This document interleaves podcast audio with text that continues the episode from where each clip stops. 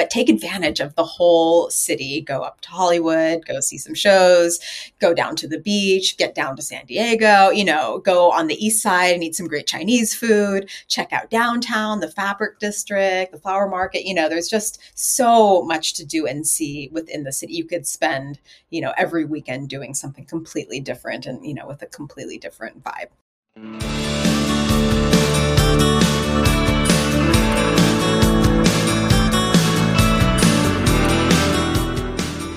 Willkommen zu einer neuen Folge von Beste Zeit, dem Podcast zum Auslandsstudium von und mit College Contact. Ich bin Alexandra Michel. Und ich bin Elias Merkel.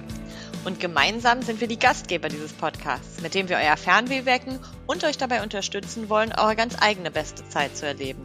Sei es in Form eines Auslandssemesters, einer Summer School oder auch eines kompletten Studiums im Ausland. Für unsere heutige Folge haben wir mit Emily Kirsch von der UCLA Extension gesprochen. Die UCLA Extension ist der Weiterbildungsarm der University of California Los Angeles und damit verantwortlich für alle Studierenden, die nicht ihr komplettes Bachelor- oder Masterstudium an der UCLA absolvieren, sondern nur für einen kürzeren Zeitraum als sogenannte Non-Degree-Seeking Students dort studieren. Hierzu gehören unter anderem auch Studierende, die im Rahmen des Study Abroad at UCLA Programms für ein Auslandssemester oder Jahr nach Los Angeles kommen. Trotzdem könnt ihr während eurer Zeit an der UCLA natürlich ganz normale Bachelorkurse in vielen unterschiedlichen Fachrichtungen belegen. Ihr habt aber darüber hinaus auch die Möglichkeit, Kurse aus dem breiten Angebot der UCLA Extension zu wählen. Diese Kurse sind oftmals sehr praxisbezogen und somit eine spannende Ergänzung zu den theoretischeren Unikursen. Zur University of California Los Angeles selbst müssen wir wahrscheinlich gar nicht viel sagen. Die Uni zählt seit vielen Jahren zu den besten staatlichen Hochschulen in den USA und hat darüber hinaus einen der schönsten Unicampusse, den ich je gesehen habe. Der wiederum liegt in Westwood, einem der beliebtesten und studentischsten Viertel von Los Angeles, der absoluten Megacity im Westen der USA. Also, ihr seht schon, heute gibt es Superlative über Superlative. Deswegen würde ich auch sagen, wir spannen euch nicht weiter auf die Folter, sondern springen direkt rein in unser Gespräch mit Emily. Viel Spaß!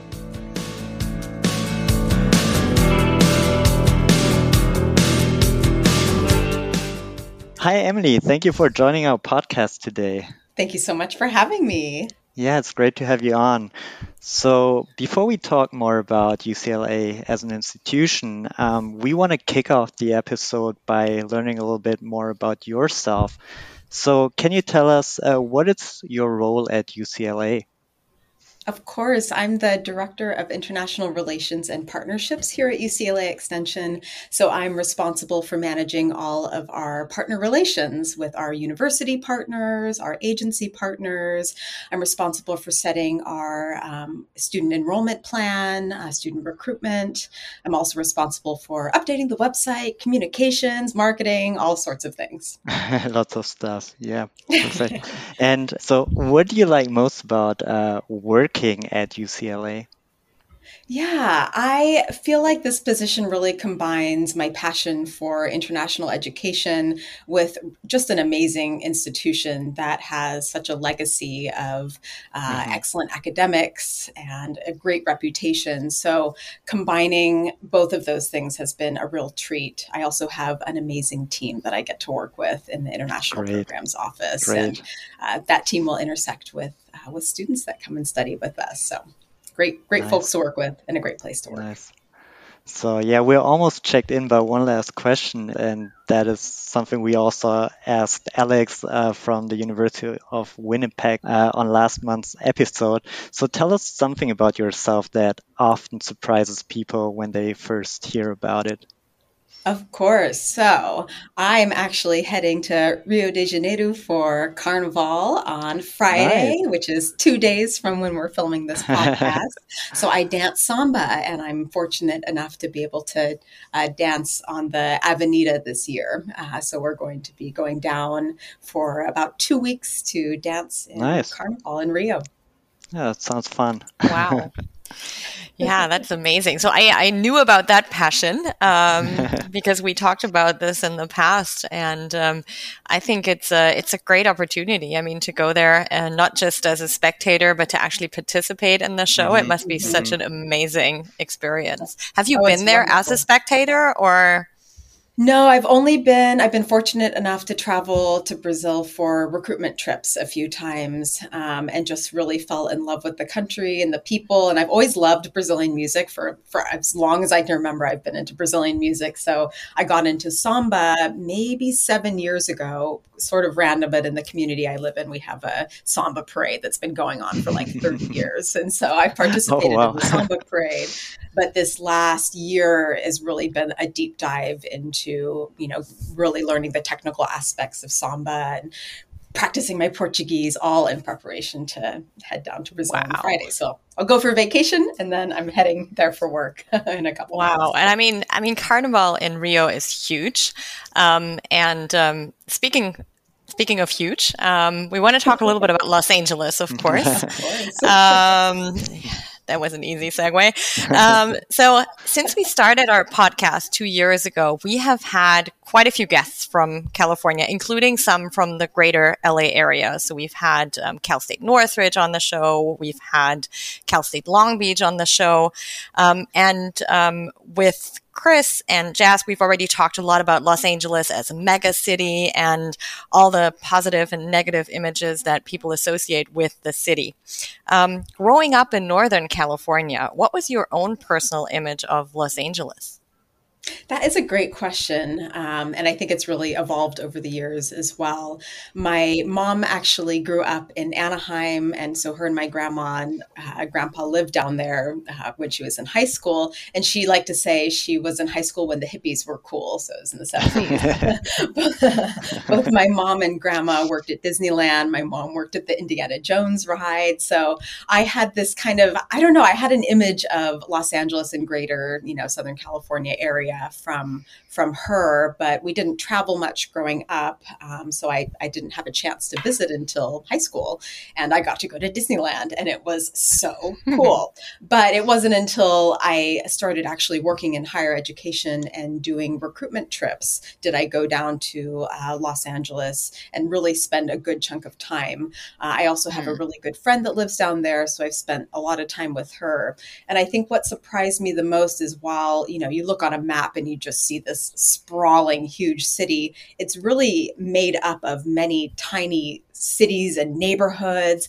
There's Westwood, which we'll kind of get into later, where UCLA Extension and UCLA are located. Super walkable and has more of a neighborhood feel. There's Venice, which kind of now has that hippie kind of feel. There's Santa Monica, and there's lots of hidden gems if you you know if you know where to find them. So I think that's mm. what's surprising about Los Angeles is there's there's so much diversity, um, mm. and each neighborhood can really be identified differently. If I didn't know any better, I would think that you listened to the episode we recorded with Jazz um, oh, from Northridge.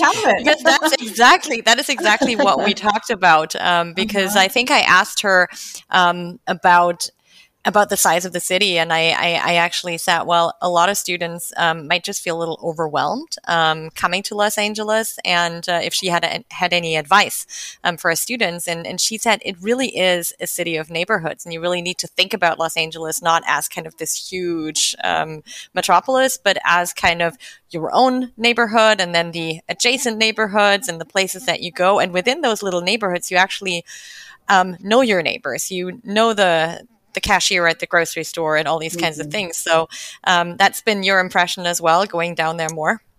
Exactly. That's exactly. Yep. And and thinking about, you know, what I wanted to share about the Westwood neighborhood in preparation for this podcast, it's all, you know, similar things. It's really um, once you kind of settle down in an area, you get to know your local coffee shop, the local bookstore, your, you know, grocery store. You you get to know the the community that you are based in. Right. Perfect. Um, so, would you agree that your day to day experience in LA very much depends on where you live and what your neighborhood looks like? I agree. I think that's true. And, you know, LA can be a commuter city. Folks often will live one place and drive to where they work. I think for the students that come and spend a short period of time at UCLA Extension, it benefits them to, you know, if they can, to live closer to campus um, because then they can really have that experience of getting to know the neighborhood. Um, but certainly where a student lives and where a resident lives will, will affect their day to day experience experience. And it kind of depends on what they're looking for. If they're looking for more of a, a city downtown vibe, then maybe downtown LA is a good choice for them. If they're going for more of that traditional surfer, beacher, you know, beachy vibe, maybe mm-hmm. Santa Monica is where they want to stay. Um, I was actually just down there recently and we had a staff retreat with our international programs team at Extension. And I said, if I were a neighborhood in LA, what would I be? And everybody's like, Silver Lake. It's kind of hipster. And I said, I don't think that's where my good friend lives. that is a really good check-in question. I have to Isn't remember that, that, for, for another kind of check-in situation. Totally. This is really cool. Yeah. Yeah. Um, you already, you already m- mentioned Westwood um, a couple of minutes ago. Um, so Westwood is the neighborhood that is kind of right next to the UCLA campus, which is I mean, so big that it could be a neighborhood of its own. Um, that's another story. But um, but what can you tell us about Westwood? What is Westwood like? Yeah, it's really one of the best neighborhoods in Los Angeles. It's bordered by Beverly Hills to the east, Century City to the southeast, and it's like you said, it's just south of UCLA. So it really Westwood Village really has the feel of a college town. Um, you know, we I talked about LA being a kind of a commuter city where folks drive. It's not the most walkable city, but Westwood is pretty walkable. It's accessible by bike. You know, there's tons of restaurants, coffee shops, and parks. Um, and on the weekends, residents from you know all of Los Angeles come over to Westwood to enjoy all the restaurants, shopping, entertainment.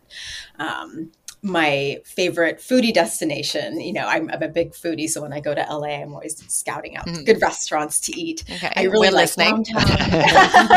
I really like downtown for like some of the the newer places, which is easily accessible mm-hmm. from over by by UCLA. But Westwood really is right up there as well. There's uh, brunch spots, breweries, coffee shops, specialty places. There's um, uh, some of the must visits. There's a cafe called Mary and Robb's Westwood Cafe, and it was a soda counter in the 1950s, but now it's just a super homey, cozy, family style coffee shop and restaurant. Has really traditional American style food. Um, they have a great breakfast burrito that has tater tots in it. If you're getting really American with it, mm-hmm. there's also great. there's a, a, place called Atari Girl that has really great Persian sandwiches. Uh, really nice outdoor. I heard patio. about that one. Yeah, yeah, yeah, really fantastic. And then one of the famous ones is Diddy Riese Cookies, which has been around for 35 years. And we actually send our students there on a scavenger hunt during orientation. so if okay. you're listening, now you have a clue. You're going to the cookie shop. or, um, and they have famous ice cream sandwich cookies for like it's like two dollars and fifty cents. Um, okay. So that's and there's usually like a line out the door, but it moves pretty quickly. and then there's a great coffee shop, um, Espresso for Profeta, that has like nice kind of fancy coffee drinks, mm-hmm. outdoor patio. It's all leafy, so there's just and that's just like to name a couple. There's a ton of amazing places to eat and drink in the quieter parts of Westwood, it really feels like living in a suburb, you know. But instead of mm-hmm. being an hour away from everything, you're like five to 10 minutes. You're 20 minutes to Santa Monica, you're 20 minutes to downtown. This is all mm. depending on traffic. so you get the advantage of, of living in the city, but, you know, without without all of the craziness. Um, Westwood is also home to LA's some of their best art museums. There's the Hammer Museum that's part of UCLA. Admission is free. Um, it has everything from Monet to modern art, film screenings. I was just looking at their schedule. They have meditation classes, art talks. Uh, if you like theater, live theater, the Geffen Playhouse is in Westwood. And then if you're like looking at photos of Westwood, you'll usually see a big white tower. That's the Fox Theater, which is a historic landmark mm-hmm. cinema, and it mm-hmm. plays you know all the all the new blockbusters, and students get a discount. um, and then of course, you know if Westwood's not enough for you, uh, you're just within shooting distance from Santa Monica, Rodeo Drive, Bel Air. You know you can get to the other parts of Los Angeles really easily. And there's actually a bus that takes you right from in front of our UCLA Extension building directly to Santa Monica in 20 minutes. So that's a lot of students to choose to live in that area as well. Great. Now I have itchy feet to go to LA again. I know. and I'm getting hungry. Yeah. So like thank you. Thank you, Emily. yeah, for sure. But yeah, let's uh, let's move along and talk a little bit about UCLA as an institution. Um, and let's start with the name. It's it's part of the UC or um, the University of California system.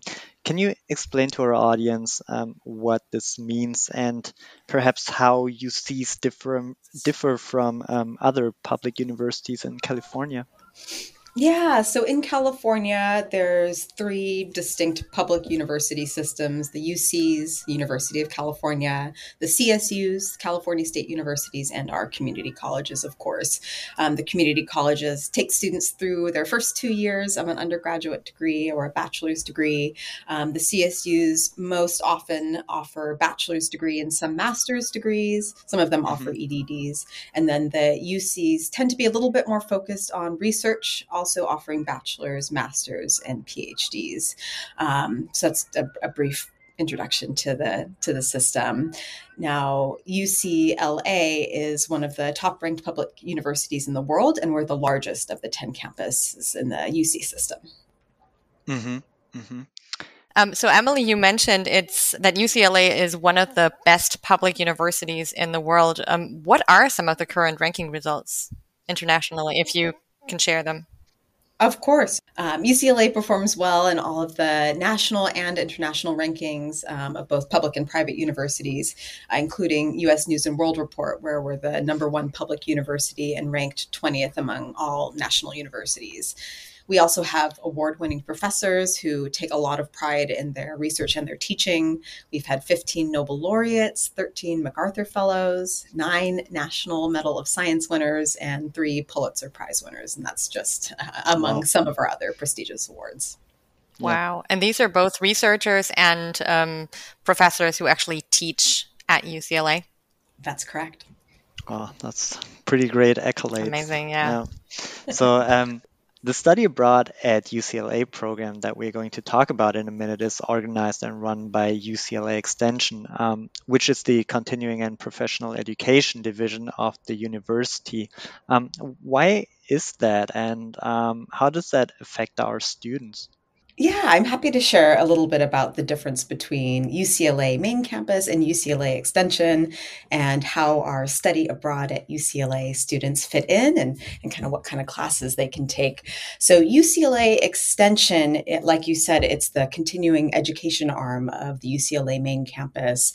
Um, and we offer undergraduate and post baccalaureate courses that are really kind of career focused. They're taught by industry experts, and it provides an opportunity uh, for international students that are here for short term to study with working professionals, really focus on that practical application and hands on experience.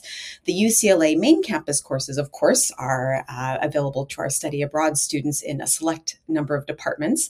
These are undergraduate courses taught by UCLA professors. Um, full degree students are the ones that are enrolled at the UCLA main campus, but our study abroad at UCLA program that is run through Extension gives those study abroad students that are here for a short period of time access to some of the main campus classes. So it essentially allows them to have that UCLA campus experience as a visiting student, even though they're still considered non degree students. Our study abroad at UCLA students can take classes from um, a variety of programs. They can take classes in the School of Arts and Architecture, uh, School of Education, Information Studies, Management, Music, and the School of Public affairs.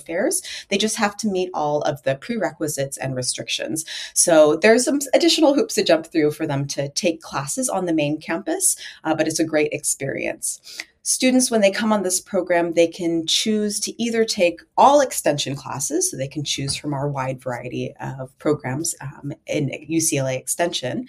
They can choose to take all classes at UCLA main campus, of course, providing that they meet the prerequisites and they can get into those classes, or they can take a mix of both. So it's a great opportunity for them to experience kind of life at UCLA in a really traditional undergraduate classroom setting with UCLA professors in combination, or, you know, they can choose either or with the extension classes that are really practically and career focused.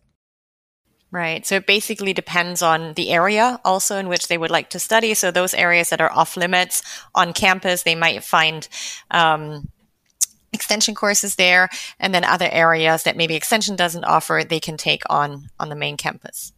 That's exactly right. Yeah, it really depends on their course of study. I have one more follow up question though. Um, so our students, even though they are degree seeking students at their home university, so they're all studying towards a bachelor's degree or a master's degree, they are considered non degree students at UCLA because they're not at UCLA to obtain a degree. So that's exactly right. Okay. Yeah, because that's sometimes a bit confusing experience. to our students. Yeah, so. that, that totally makes sense. Exactly, they're doing a study abroad experience, and the program offered through extension um, allows them to uh, be a visiting student at the UCLA main campus. Okay, sounds good. Right, right. You talked a little bit about the um, so the international reputation and also the academic rigor at UCLA. And I feel like some students who are listening to this episode might be wondering whether it's difficult to to be admitted into the study abroad program. Um, can you give us an, a quick overview of the admission requirements? Of course, I'd be happy to. So we have kind of two tiers for the study abroad at UCLA program. For students who only want to take uh, UCLA extension classes, we require um, English proficiency, um, and that can be TOEFL of 80, IELTS 6.5. We accept Duolingo of 105 as well. Um, if students have uh, are enrolled in an academic institution where their primary language of instruction is English, uh, then we accept that as proof of English proficiency as well. Then we also require 2.5 uh, equivalent US GPA on either high school or uh, college coursework. If students want to take courses at the UCLA main campus, then they need to meet a higher uh, English proficiency requirement, which is required by main campus. So that's a TOEFL of 100, IELTS of 7, Duolingo 120. Um, the GPA requirement also gets bumped up a little bit as well 3.0 on a 4.0 scale um, or the equivalent. Uh, the academics, you know, yeah, you're, you're right. UCLA has high academic standards. Our students usually are successful. The, the students who are serious about studying are going to do well. We also want students to come on this program and, you know, do well in their coursework, but also experience all that campus has to offer. Students typically take three classes each quarter. So we recommend, you know, sticking to those three classes so they can mm. perform well, but also, you know, experience all of the culture and, and make sure to have some fun while they're here as well. So you mentioned um, that students take three courses per quarter. Um, that might be something that we should touch upon really quickly um, because it's a bit unique or different to uh, most of our other uh, partner universities. You're not on a semester schedule, so you don't have a fall semester and a spring semester, but you have quarters, right? So yeah, that's been my biggest challenge is learning to say quarter instead of semester. so can you run us through the quarters? Um, so you have fall quarter, which starts in late September and ends right exactly. before Christmas. That's and exactly then, right. Yep. And then we have winter, which starts early January and ends mm-hmm. typically toward the end of March. Our spring quarter starts beginning of April. Sometimes it falls right at the end of the March, but um, this spring it's starting April 3rd and it goes through mid June. Summer starts end of June and then goes through the mid September, bringing us right back to fall. Right. Um, I think that is something that is actually really beneficial to a lot of our students because, um, as you know, the German system and the German academic year schedule, um, it's very different to the American schedule. Um, so we typically have classes starting later in the fall, and then exams typically happen in January, sometimes extending into February. So that makes it hard for students to start uh, to study abroad in the U.S. Um, in the spring semester that typically starts in early to mid January. Um, but but the the spring quarter is actually a really really good fit um, for our students because, mm-hmm. as you said, it starts at the end of March, um, which is quite similar actually to our spring semester as well. Um, and then it ends in June, which means that students still have a lot of time um, until they have to be back at university at home. Um, and the visa um, uh, regulations allow them to travel for up to 60 days after right. the program. So it means they can basically spend all of July and most of August in California or anywhere else in the US um, before they head home. So I think the spring quarter is probably our most popular mm-hmm. typically um, because it's such a good fit. Um, so I think this is something that's um, that's really a um, yeah a unique um, a unique aspect, and I think it's the only university in the greater LA area that we work with that runs on a quarter system maybe UC UC Santa Barbara up there, but it's a little further, mm-hmm. of course, from from LA. But yeah, so that's cool. Yeah, Great. that timing works out great. Yep. And then you can't say no to 60 days. And I'd advocate, I know you can go to other places in the US. I'd advocate for like a really in depth California road trip. right.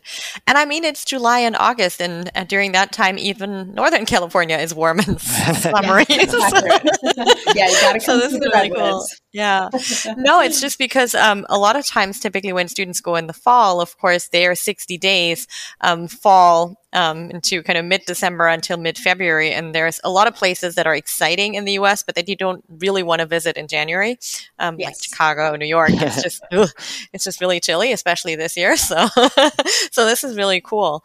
Um, I had one more question about courses um, because we often have students um, who study business um, and economics. Um, and I know that um, during the, the study abroad at UCLA program, students cannot take undergraduate business courses um, at main campus. Um, would business students still find suitable courses um, at UCLA Extension, for example?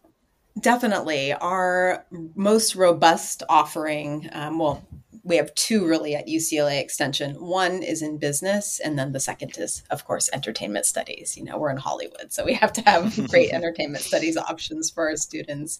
Um, but we have many certificates in all sorts of areas in business, um, including entrepreneurship, uh, international trade and commerce, marketing, leadership, uh, real estate, project management. It's pretty in depth in the business mm-hmm. area, so they can find kind of general studies, but also more uh, niche and specific to the field of interest that they might they right. might have through extension courses.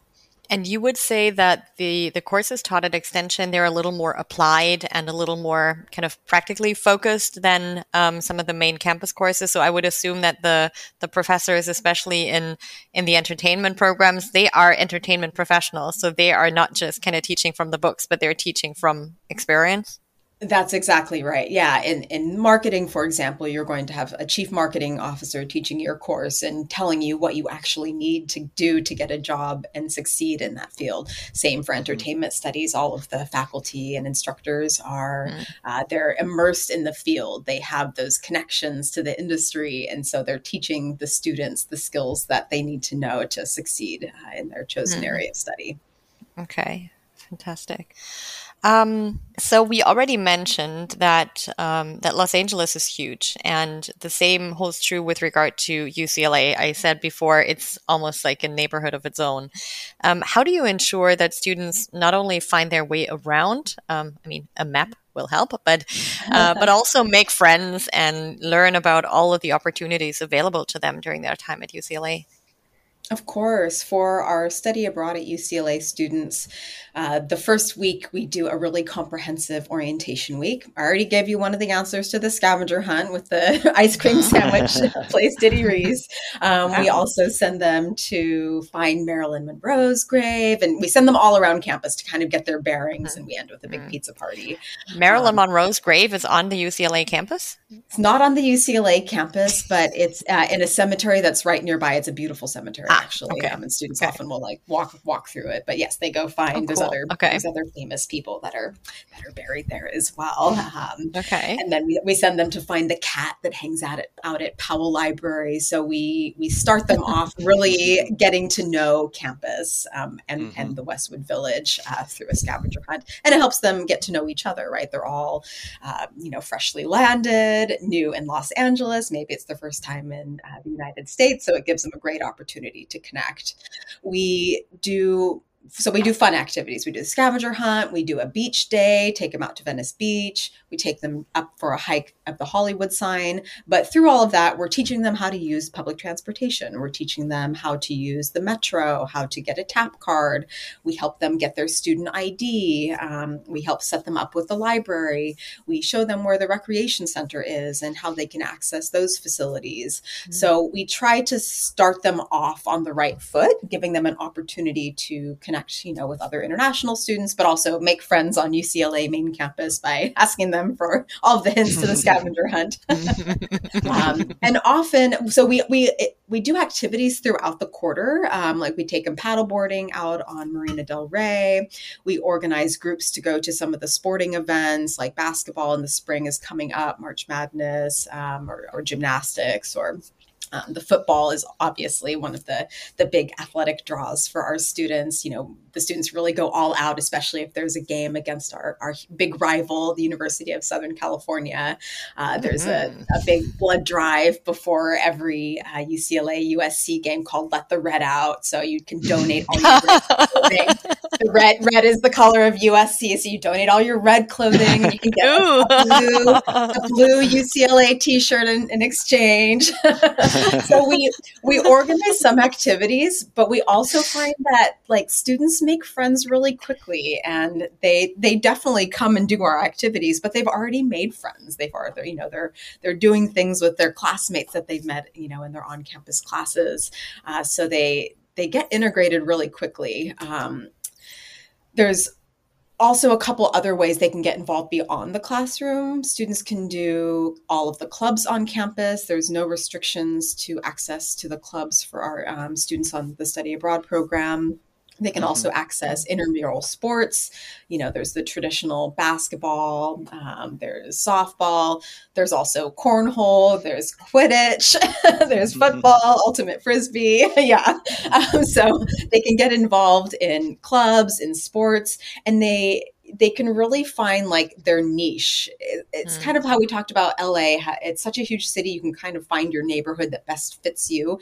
Same with the opportunities on campus. There's sporting events for depending on what you're interested in. There's clubs depending on what you're interested if it's something more academic or something more social something you know based on your religion or your heritage um, it's really something available for everyone. It's just about you know making use of it going out and finding those opportunities. But we provide all the resources and make those available to the students do you do you have a club fair at the beginning of each quarter um, where all the clubs yes. have their tables out and things like that, and there's free pizza exactly. and all these kinds yes, of things? Exactly. exactly. Yeah. Actually, last time I was on campus, there was a, a fair going on, and uh, there was definitely free pizza, but I was not the mm-hmm. intended audience, so I did not partake. ah, okay. well, you could be an extension student doing professional education. So, all right, cool.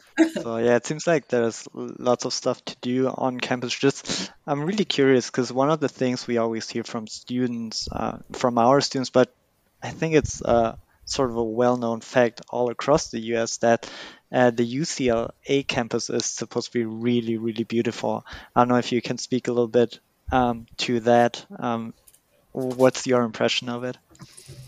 Yeah, it's it's really got that like traditional campus feel. Um, there's a beautiful botanical garden on campus. There's a sculpture garden. There's Royce Hall, which is the iconic building you'll see when you look up pictures of UCLA. Beautiful brick buildings. It's a it's a beautiful campus. It feels very park like. Um, students call their time, you know, at UCLA. They, they call it their vacation paradise away from home. got great weather. It's just. Uh-huh it's really wonderful. It's um, you know everything you hear about living in Southern California. It really does hold true. Yeah. Beautiful sunny but it sky. is a lot of walking. It's a lot of walking. of walking. It's a lot of stairs. Um, yes, up and down the stairs, so you get your steps in. exactly, exactly. Yeah, it's a large campus from north to south. Um, our extension buildings, uh, if students take classes at extension, are kind of on the south part of campus, tucked within Westwood Village. So if students are like living within Westwood, then extension super accessible. But yeah, if you're taking on campus classes, you're doing some good walking to get up there. But it's mm-hmm. gorgeous. You can enjoy it while you're while you're taking classes. Nice. You just mentioned it. Do you, so? Do you have an on-campus accommodation for study abroad students as well, or if not, where where do you study abroad students um, typically live while studying at UCLA? Yeah, so there's unfortunately not on campus accommodation for study abroad students, but we have comprehensive resources on our website, uclaextension.edu slash housing. Um, we'll take students to a, a comprehensive list of uh, homestays, dormitory style apartments, furnished apartments for short term stays. Um, students typically live in Westwood. Uh, they typically don't have a car. They make use of, um, you know, ride sharing apps like Uber and Lyft, public transportation, scooters, some biking. Um, there are also some Facebook groups for students to connect with other students to find housing. We don't necessarily moderate it, so you know, mm-hmm. yeah, we don't we don't have involved involvement in it, but but students make use of that resource to to look for roommates and for mm-hmm. housing. Um, we another note on housing: if if students are coming and they maybe are coming with like someone else from their home institution or area. We recommend don't live with them. We really want students to get the opportunity to be pushed out of their comfort zone. It magnifies the opportunities and really diversifies like what they normally be doing when they when students, you know, don't live with students from their their home institution or home country. So if you're listening and you're coming with a friend, you can still hang out, but find a roommate you're or allowed a living to meet situation. up. Yeah. Exactly. and if you both live in different apartments with different roommates, that already means you have a lot of new friends. So exactly, exactly. yeah, your network's yeah. just getting bigger, and that's yeah, that's just another note for this experience, and really for any study abroad experience. It's what you make of it, and it's what you put mm-hmm. into it. But this is you know such a fantastic opportunity to spend time at you know this amazing institution and just try to like take advantage of anything that comes your way network um, you know look for volunteer opportunities get involved in a club do some of the sporting activities i mentioned you know do all of the free activities in your local area make connections with your professors with your other classmates because you never know where it might lead. So just you know mm-hmm. seize the opportunity when you're at ucla extension. Yeah that's really great advice. Um, you know that our podcast is called beste Zeit in German, uh, which roughly translates to time of your life. And it basically refers to students coming back. And the one thing almost everybody writes in their testimonials is like, my study abroad semester was the best time either of my of my studies or even the best time of my life. Um, what kind of student, in your opinion, um, would have the time of his or her life at UCLA? What what type of student thrives there? Yeah. You know, I think it's a student who has some flexibility, who is excited about their time, you know, potentially living in California, is excited about that prospect, uh, looking forward to experiencing the beach and and all that LA has to offer. That's looking for diversity in experiences and interactions and people. Um, but I think someone with an open mind that really wants to to take advantage of everything that's available at UCLA in Los Angeles. Cool. I think a lot of a lot of the students that we work with fit that profile. So, so UCLA should be a good fit for many. Um, so the, the one thing you didn't mention is uh, like academically strong or academically minded. Would you say that's a that's kind of just a given because of the type of institution that UCLA is? That's yes, that's very accurate. Um, especially if students want to take classes on main campus, you know, you got to be mm-hmm. ready for that academic rigor that comes with um, with taking classes yeah. with all of the amazing students that that are studying for their degrees at UCLA. Right, because it's. I mean, um, maybe we can briefly touch upon this. Um, admission rates for degree programs um, at UCLA. So for oh, students yeah. coming in, like even domestic Californian students coming in to UCLA, it's like I don't know if you know it off the top of your head, but what's the what was the admission rate last year? It must be last under ten percent. It's like 10. five to eight percent or something. Ten point eight. Okay, so that means of a hundred students applying, to study a bachelor's degree at UCLA, 90 of them don't get in. So being able to come as a study abroad student means that you are going to study with kind of the top of the class. Exactly. I mean, it's a lot of students who basically have graduated um, top of their their class at high school. Um, yeah. Those are really kind of academically minded, um, bright students.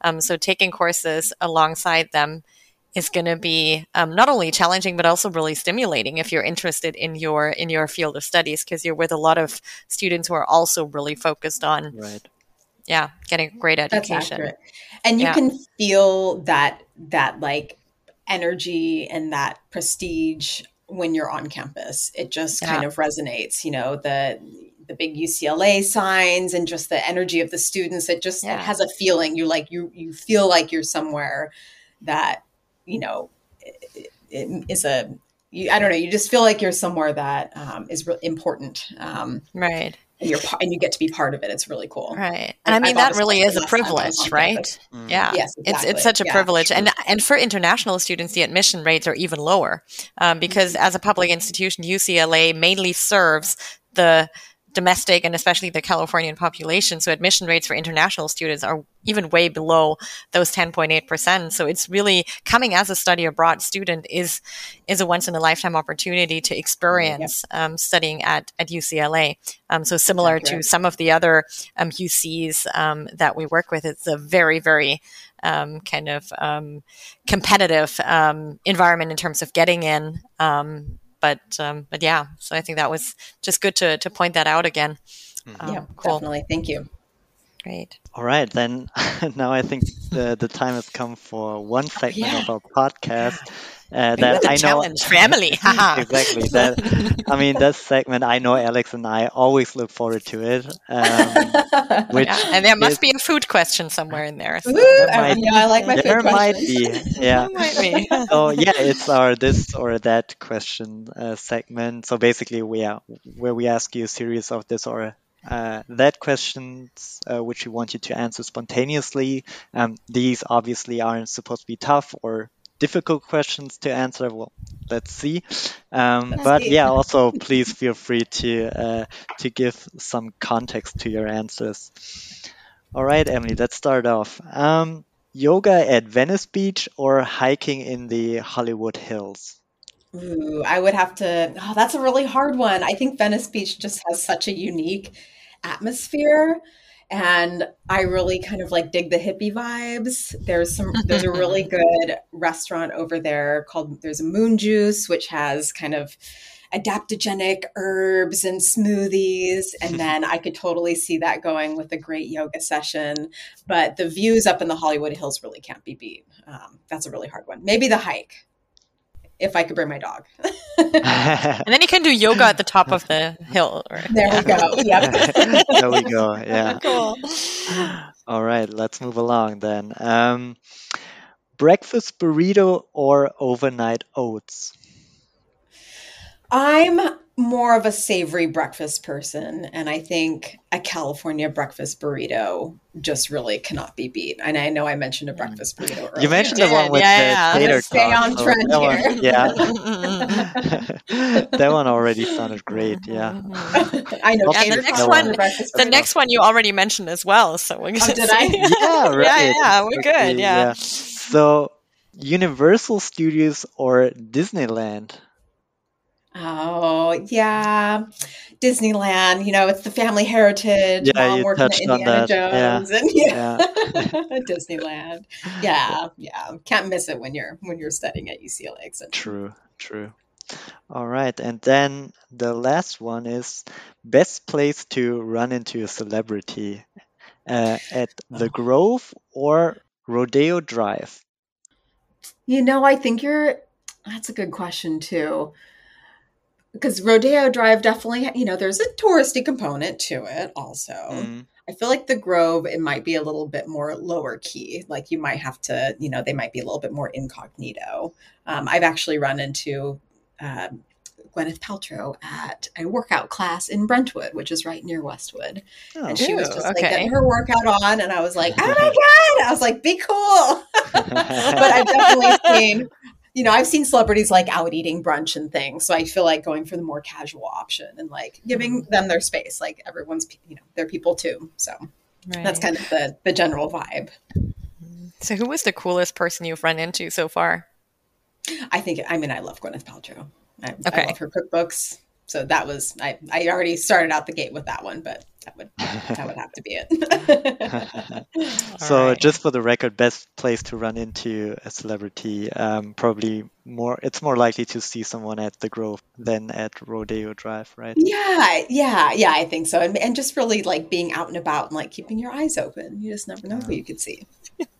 Okay, perfect. And I feel like yeah, the the Grove is the place where I would have more fun as well. It's got a nice yeah. farmers market. Yeah, yeah exactly, exactly. Yeah. But also the area around the Grove is really nice. Um, mm-hmm. So it's kind of the West Hollywood area. It's like really, I really love that area. Yeah, yeah. Our students yeah. love going out in that area too, and great restaurants and mm. yeah. Yeah, that's another really cool neighborhood. There's also a lot of really cool kind of improv theaters. Mm-hmm. Um, so those are really cool, and it's quite quite easy to get tickets. And then a couple years later, you'll see them on kind of the big TV shows. So it's it's exactly. really cool. Yeah, yeah. But that yeah, maybe was... is also. Go ahead. Go ahead. Oh, um, but that's also something that I think a lot of our students want to do when they're in LA is get tickets to um, like a show that's being recorded. Um, so that's what a lot of students do. And you need to take advantage of the proximity of the, the studios up in Burbank. And yeah. Exactly. Yeah. Yeah. Just make the most of it. Um, it can be easy to kind of, I, I and I think we know just going back to how we were talking about Los Angeles is made up of all those different little neighborhoods. It can be easy to mm-hmm. really kind of get stuck into the location you're living, but take advantage of the whole city. Go up to Hollywood, mm-hmm. go see some shows, go down to the beach, get down to San Diego, you know, go on the east side and eat some great Chinese food, check out downtown, the fabric district, the flower market. You know, there's just so much to do and see within the city. You could spend, you know, every weekend doing something completely different different and you know with a completely different vibe that's so cool so if you can stay for more than just one quarter Oh yeah, and use the take advantage of that grace period. yeah. yeah, well, that's really cool. All right, awesome. I think that's it. Thank you so much for coming on, Emily. Oh, thank you so much for having me. Yeah, also from my side, it's been really great talking to you, and I think we got um, a lot of uh, a lot of insights into not only UCLA but also Los Angeles. And I definitely have to kind of listen to the the podcast when it's been published and just write down all of the the all tips and recommendations spots, yeah. you had for food spots and, and things like that. So. Um, this is really fantastic. Thank you so much. And uh, have a fantastic time in Brazil. Ah, oh, thank you. I'm excited. and yeah, um, and take care. Thank you. Bye, Bye, Emily. Bye.